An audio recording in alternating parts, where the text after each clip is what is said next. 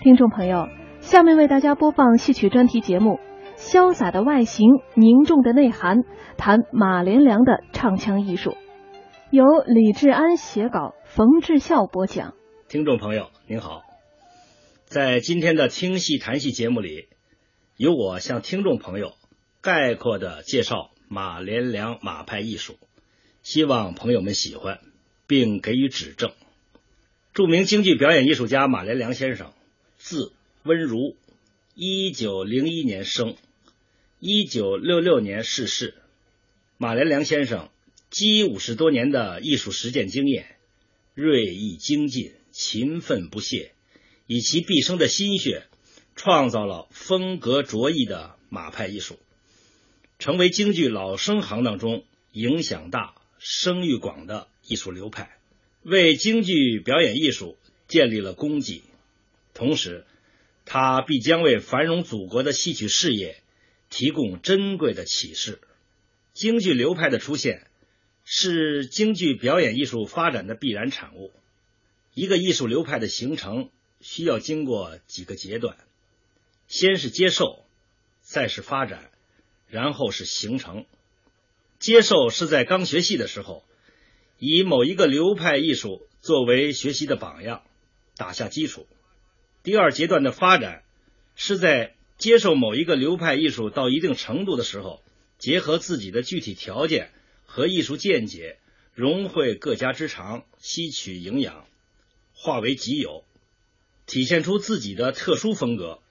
形成阶段呢，是把这种特殊的风格通过舞台实践加工、充实和发展，逐渐为观众所承认。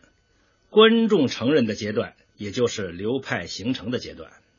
著名京剧表演艺术家马连良马派艺术的形成，很清楚的经历了这几个阶段。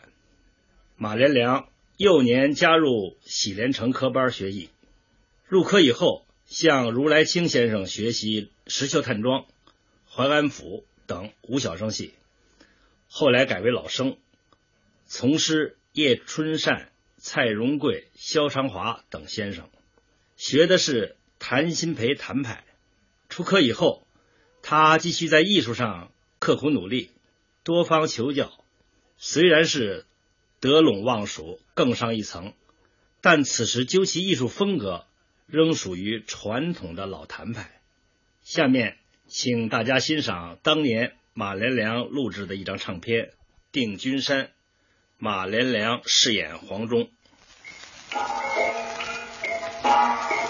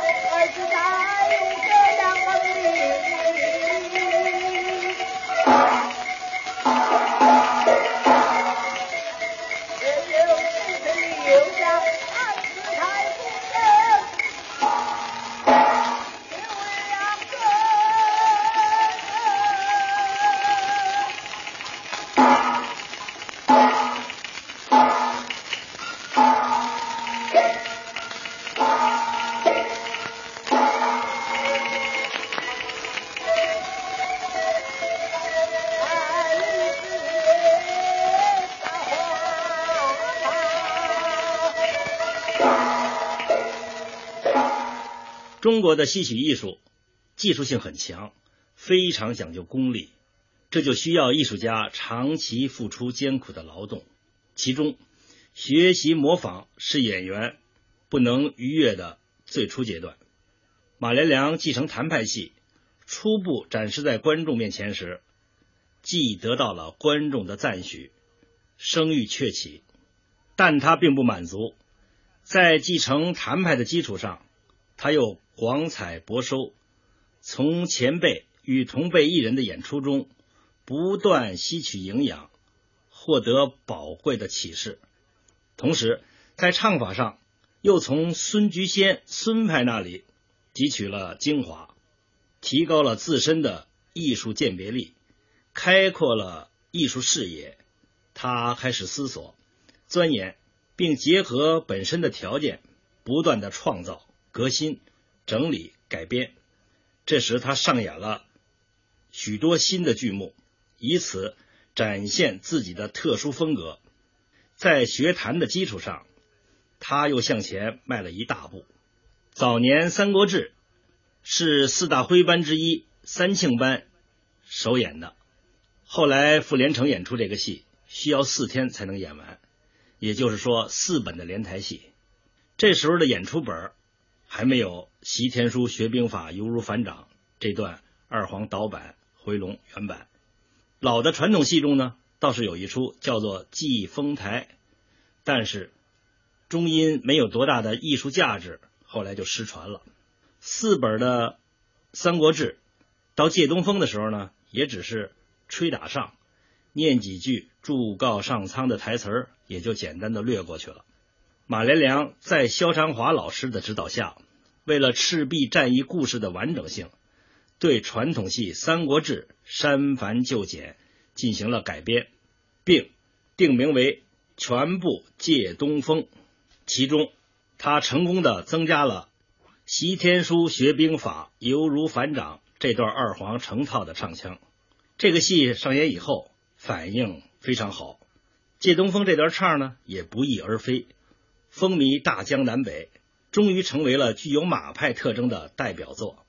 下面请大家欣赏《借东风》，马连良饰演诸葛亮。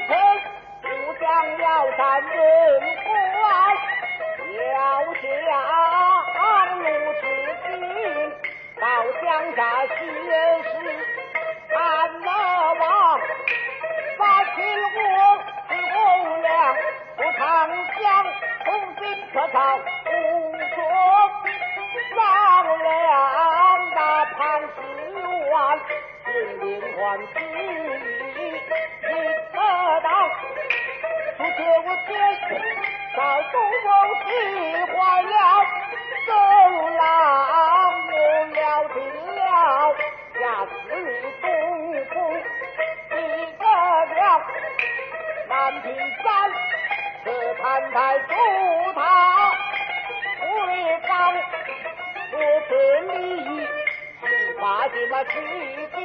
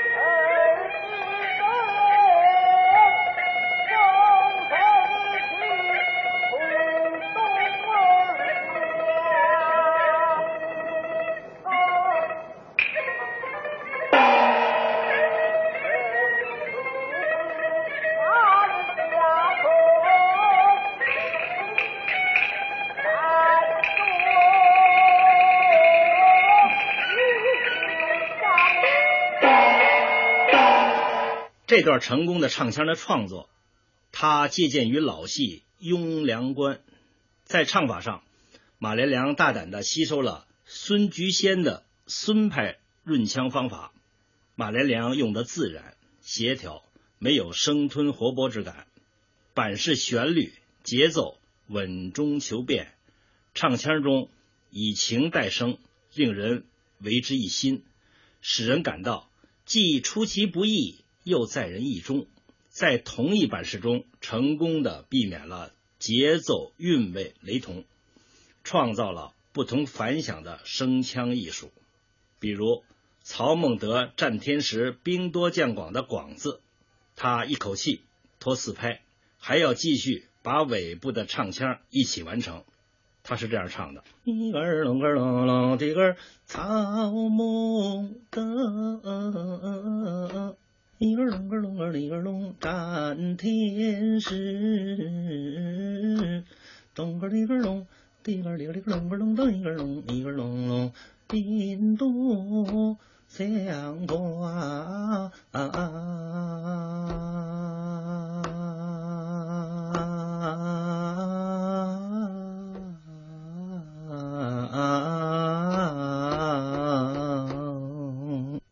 这是有一定难度的，但是非此不足以表现诸葛亮的思想感情。这时候，诸葛亮面对赤壁一战，胜券在握，对曹操气势汹汹、不可一世的骄横给予了藐视，表现了诸葛亮料事如神、临危不惧的心态。安排这个唱腔，体现上述的感情，真是再恰当不过了。再如《望江北》的“北”字，马连良先生在演唱方法上用的是孙派的先打闪后打雷的方法。以诸葛亮上坛台观斩四方，四方两个字作为铺垫，然后望江北，柔刚相济，一气呵成。尾腔用压呃舒展而收，唱得娓娓动听，产生了良好的艺术效果。另外，这段借东风的演唱中，还有许多地方他采用了亮板和双板剁字的演唱方法，比如卢子敬到江夏虚实探望。班请我诸葛亮过长江，同心破曹，共作商量。他是这样唱的：卢子敬到江夏虚实探望，班请了我诸葛亮过长江，同心破曹，共作的一根龙根商量。那旁是远。这句。就是用的亮板和双板剁字的演唱方法完成的。又如“耳听得风声起，从东而降”这句散板的收腔部分，它采用了音断意不断的演唱方法。它是这样唱的：“隆隆隆一儿隆儿隆隆隆隆，耳听得。”风声起，从东而降，儿一根儿大，用啊呃作为尾腔的收腔部分。这种演唱方法后来也形成了独具特色的马派唱腔，听起来情曲完美，耐人寻味。戏曲是一种综合艺术。它要求综合起来的各种艺术形式必须和谐一致、浑然一体，才能达到完美的艺术境界。显然，马先生是掌握这一艺术规律的。从三十年代起，他不仅演唱功戏，而且往唱念做并重的方向开拓进取。期间，孙菊仙、贾红林、刘景然等前辈。给了他重大的影响，使他在艺术上有了飞跃的发展。这一时期，他整理加工的传统戏，既有醇厚精美、情曲兼顾的优美唱腔，又有繁重隽永、传神的念白，更有富有语汇深邃的身段动作及帅美精湛的做工，诸如《清风亭》《问桥闹府》《思进士》《一封血》《春秋笔》《串龙珠》。胭脂宝穴、石老安流、肃穆阳、甘露寺、清官色等等一大批马派剧目相继上演，在当时百花争艳的戏曲舞台上，独树一帜的马派艺术得到了观众和同行的承认。下面，请欣赏马连良在甘罗寺里饰演东吴老臣乔玄的一段西皮唱腔：“劝千岁杀字休出口。”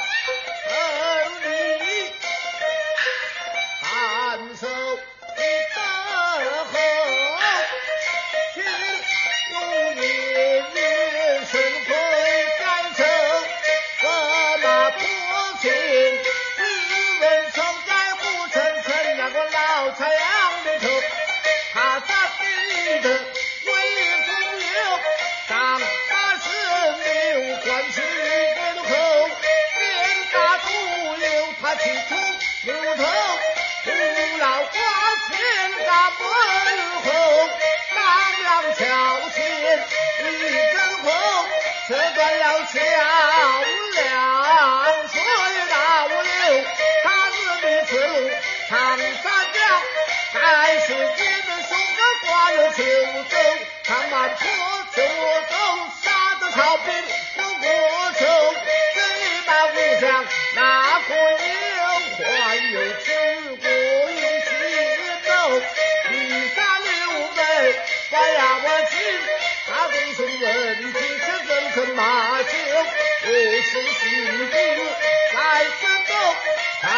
走吧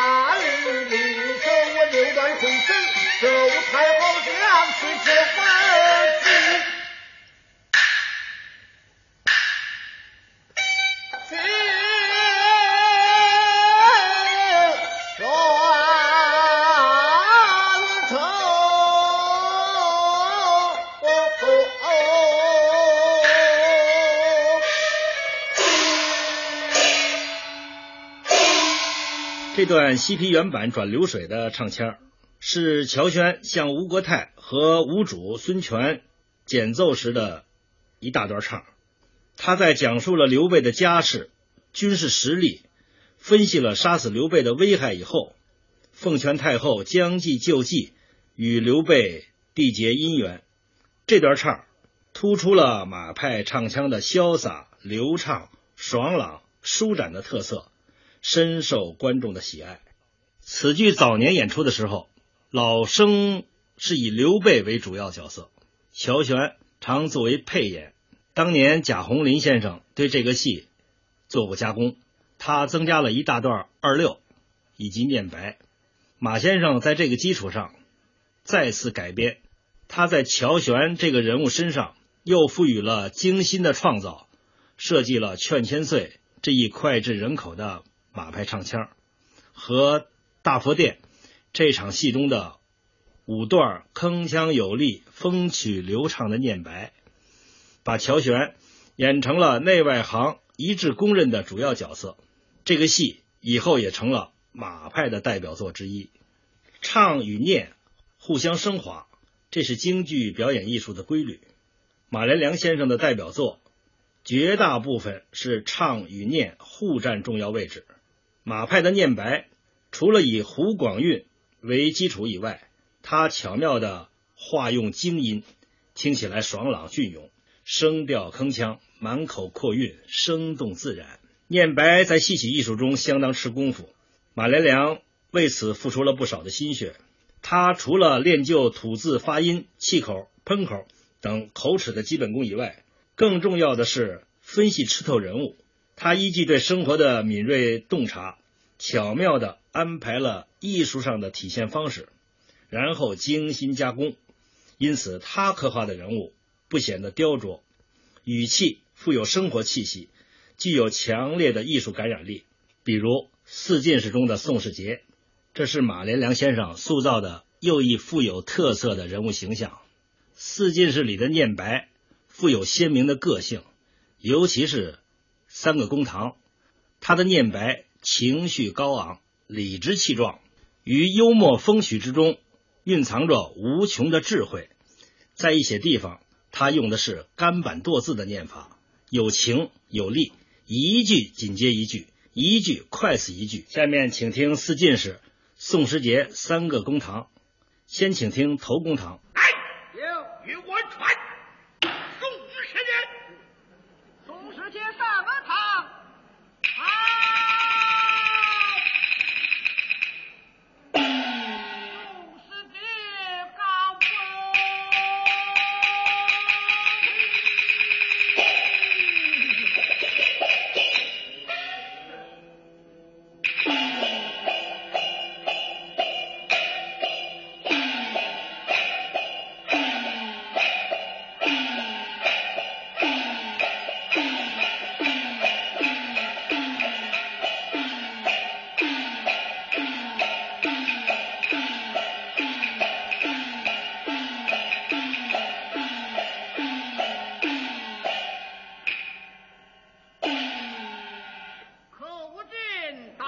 嗯。宋时期有一环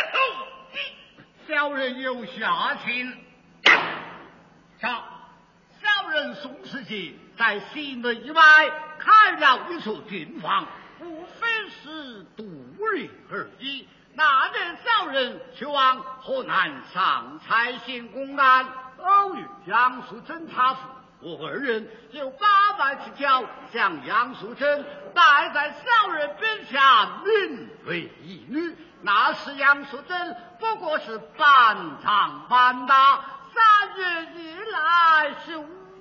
月已亡，如今持家要家，他又满腹汉冤，来才至信阳州，月牙告状，他是不得不治小人，或是不得不留。留道士是信者不能不顾，不是信者不能相顾。他不是干部，干部担当，他官是在官场。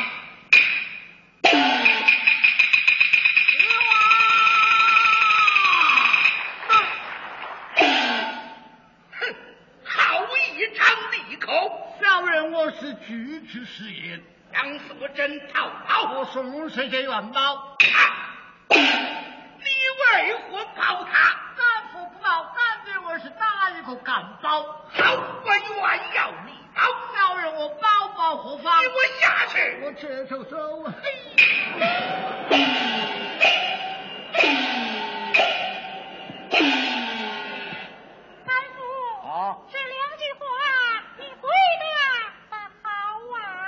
哎小儿啊，这两句话若是回答不上来，怎能称得起是包揽吃送啊？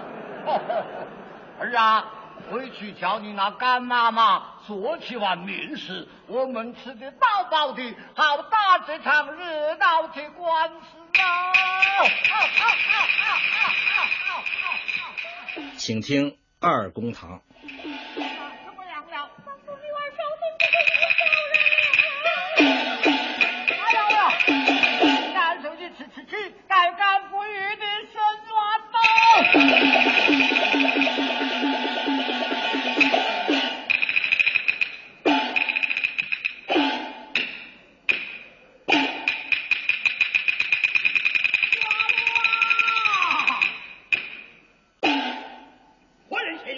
宋时杰，宋宋时杰，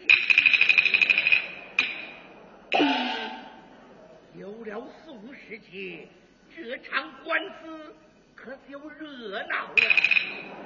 来，传宋时杰，宋时杰。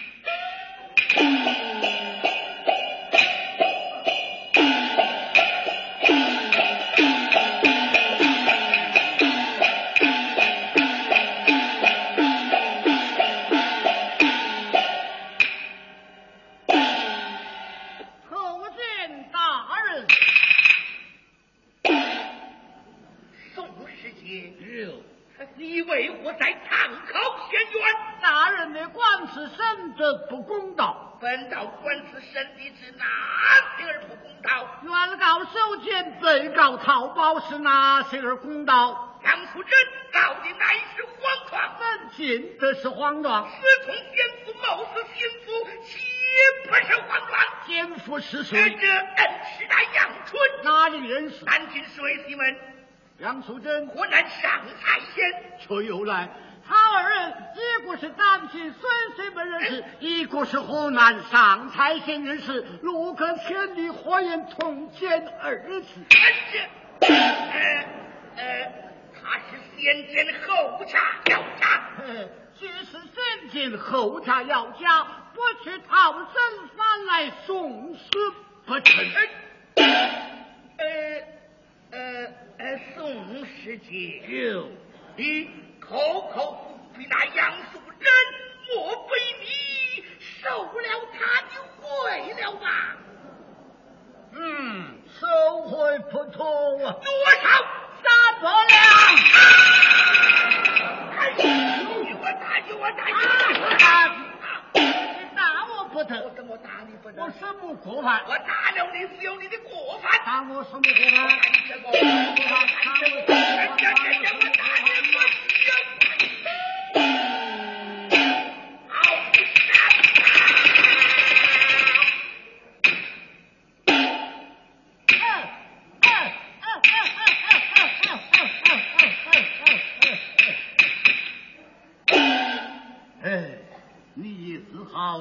当着奇官傲上啊，总是杰今日不爱你这几十板子，让你一辈子退不了堂，大圣。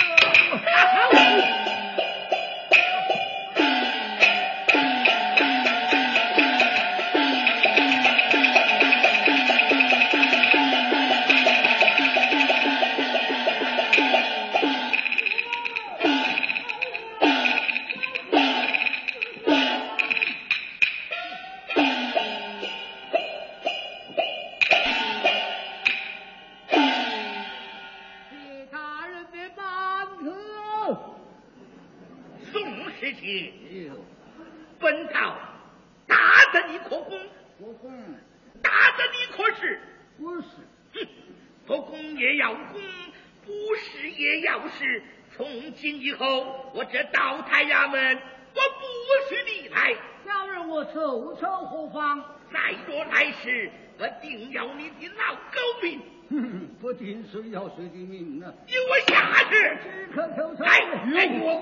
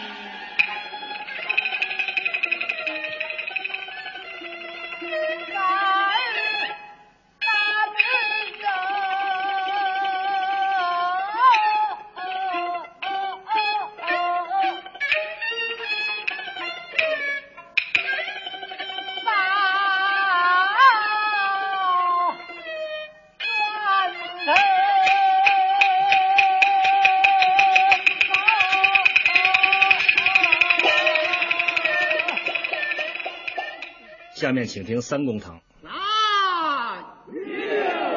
在宋的事情。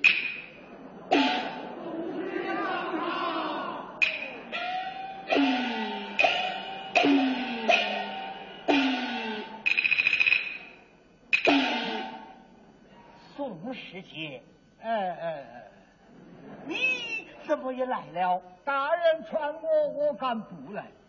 见了大人，你是讲些什么？只有我讲的，你可不要胡言乱语。有一句是一句，从前的常态。我不讲你也不明白呀。你信就来。嗯嗯嗯，好，宋世杰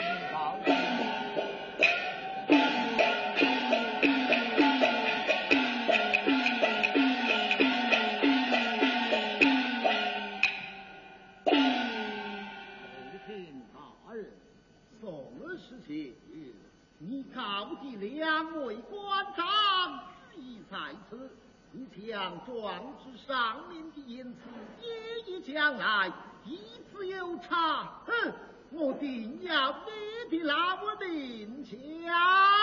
是，小人宋世杰在西门外开了一处店房，无非是度日而已。那人有两个公差抽数，小人定中是进讨二人，慌慌张张一万引导，奉了天大人之命，望顾大人之力下使，虽带三百两银子，此信一封，十分严密。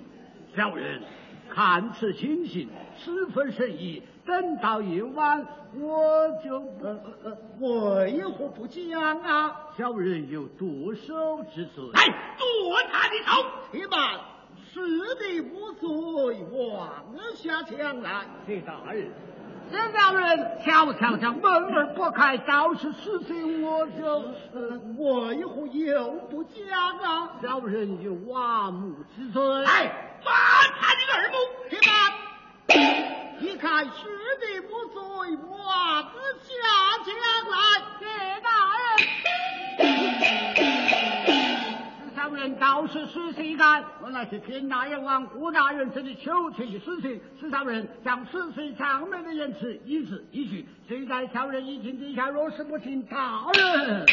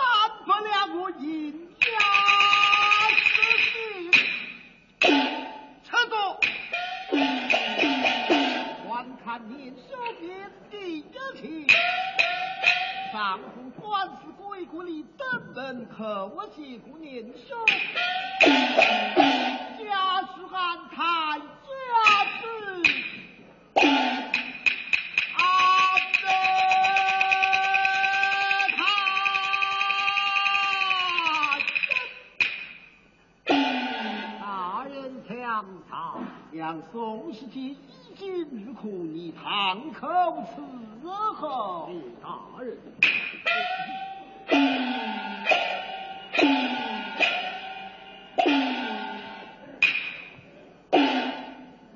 宋世杰，呃，你好厉害的衣襟呐！大人，你好厉害的反子啊！回这衙去，你要与我仔细了。哦怎么，你还想回去吗？我定要你的老狗命！看看谁要谁的命！你下去吧！你踩着我的刚厉害呀！舞台上的念白，京剧传统称为贯口。思进士这个戏念白多，连贯性强，由慢之快一气呵成，难度比较大，也吃功夫。宋世杰。既对官吏恭敬，又据理力争，寸步不让，这些都要通过念白的艺术技巧来表现出来。马连良先生对于念白的处理，在调门、尺寸、气口和语气上都有精心的刻画，轻重缓急、抑扬顿挫，使观众如同欣赏到感情充沛、悦耳动听的音乐。强烈的感受到戏曲韵白的声乐美。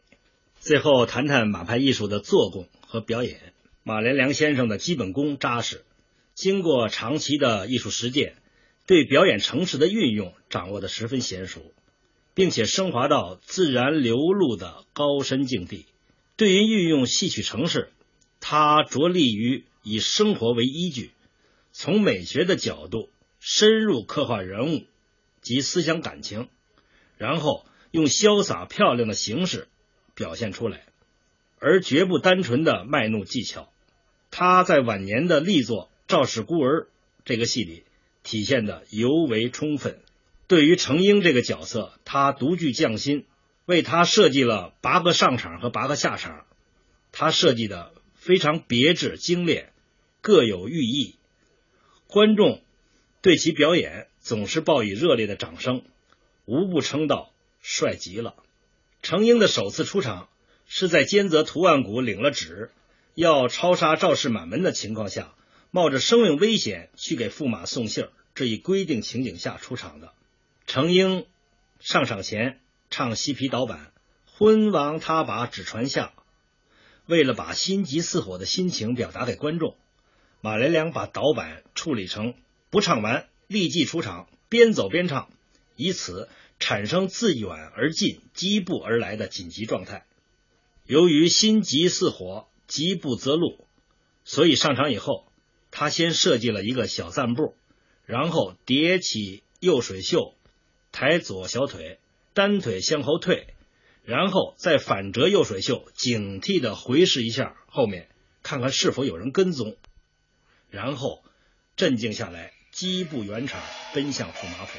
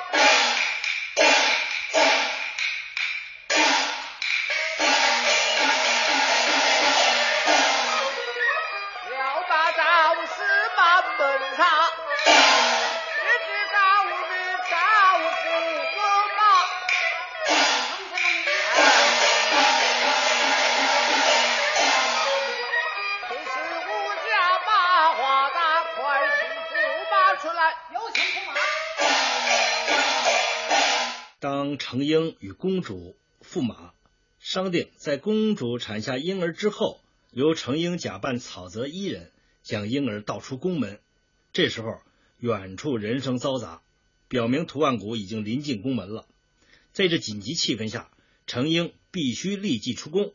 程婴念：“如此，告辞了。”说罢，在急促的扫头中，马连良先生是这样处理的：他先往内。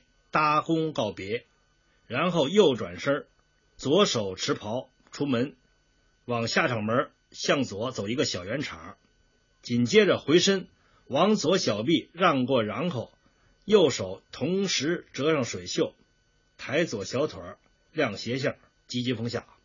马连良对于这个下场的处理，曾经这样说：“其实满可以急步快下，也未尝不可，但我总嫌这样不饱满。”演戏呢是要把心里的事儿让观众知道，才能够使人感到真切。只有感染了观众，才会引起艺术上的共鸣。有了艺术的体现，方能给人以美的享受。下面，请大家完整的听一遍《赵氏孤儿》第四场。马连良是程婴，张君秋是公主，刘雪涛是驸马。